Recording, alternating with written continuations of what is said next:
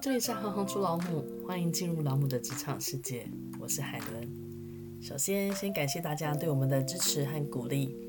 未来除了各行各业老母的介绍外，我们也会以不同的形式来分享不同老母的故事。今天呢，我们先来读一读赛珍珠的作品。赛珍珠，他是美国旅华作家，曾经凭借他的小说《大地》。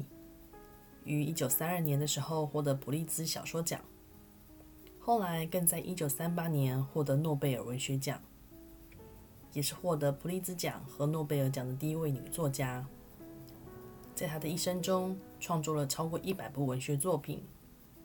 她生了一个女儿，也收养了十五个孩子。我们现在就来读一读《大地》里主角阿兰的故事。阿兰的脸方方的。鼻子短而宽，他的先生对于他没有国脚这件事情是很在意的。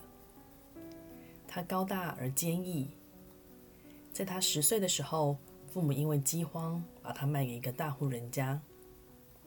二十岁，他让一个农人给娶回家。他几乎不常开口，只有在生下第一个孩子的时候，告诉先生要让孩子穿的体面。他可以带回去给大户人家看。他会捡柴草来烧，他会捡牲口粪做田地肥料，他会补破衣服，会拿被褥出来晒，还会锄地。跟着孩子一个又一个出生，他的男人买下一块又一块地。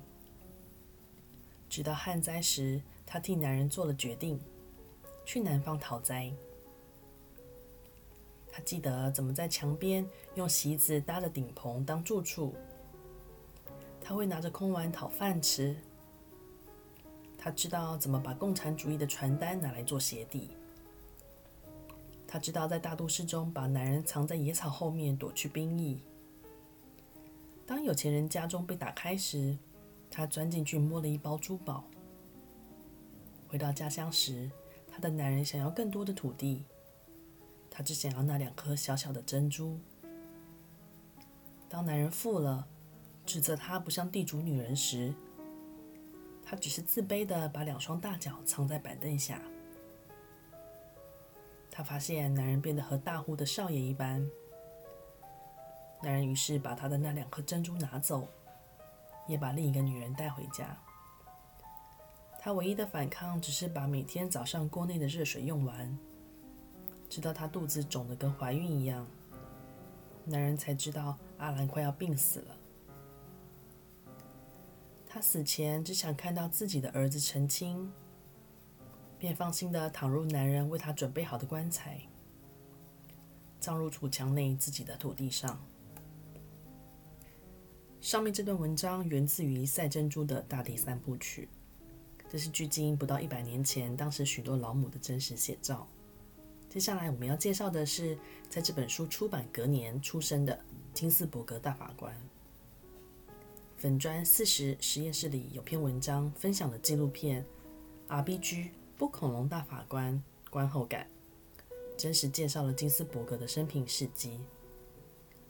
金斯伯格曾经说过一句令人印象深刻的话，他说：“我不要求性别给予我特权。”我要求的是，男性同胞们将他们的脚从我的脖子上拿开。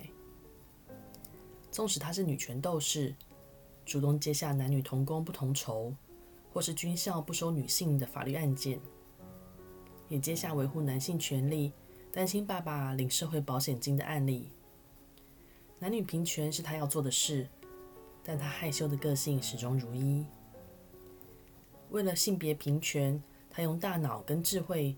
取代了游行抗议，他依旧改变了社会不公平的状态。我母亲总是提醒我要当个淑女，而对她来说，那意味着当一个独立自主的女性。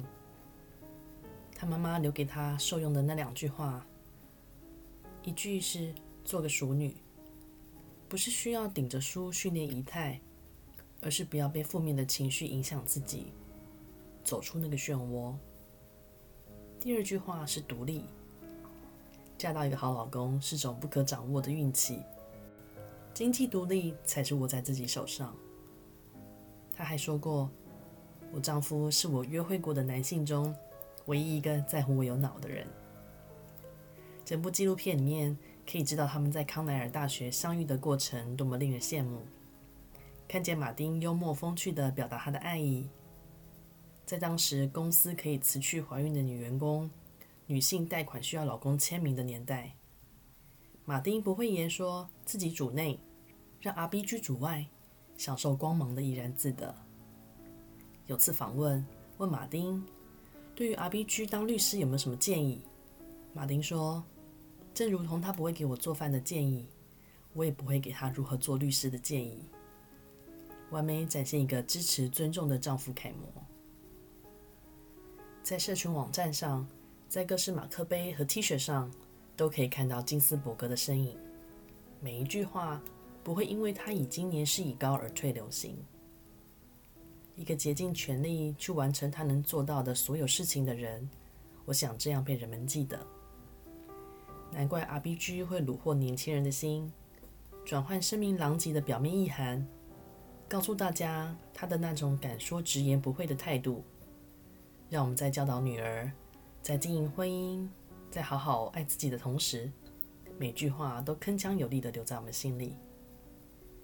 RBG 收下这个称号，在二零二零年九月十八走入历史，留下这些充满力量的故事，让我们继续往前走。希望大家会喜欢今天的分享。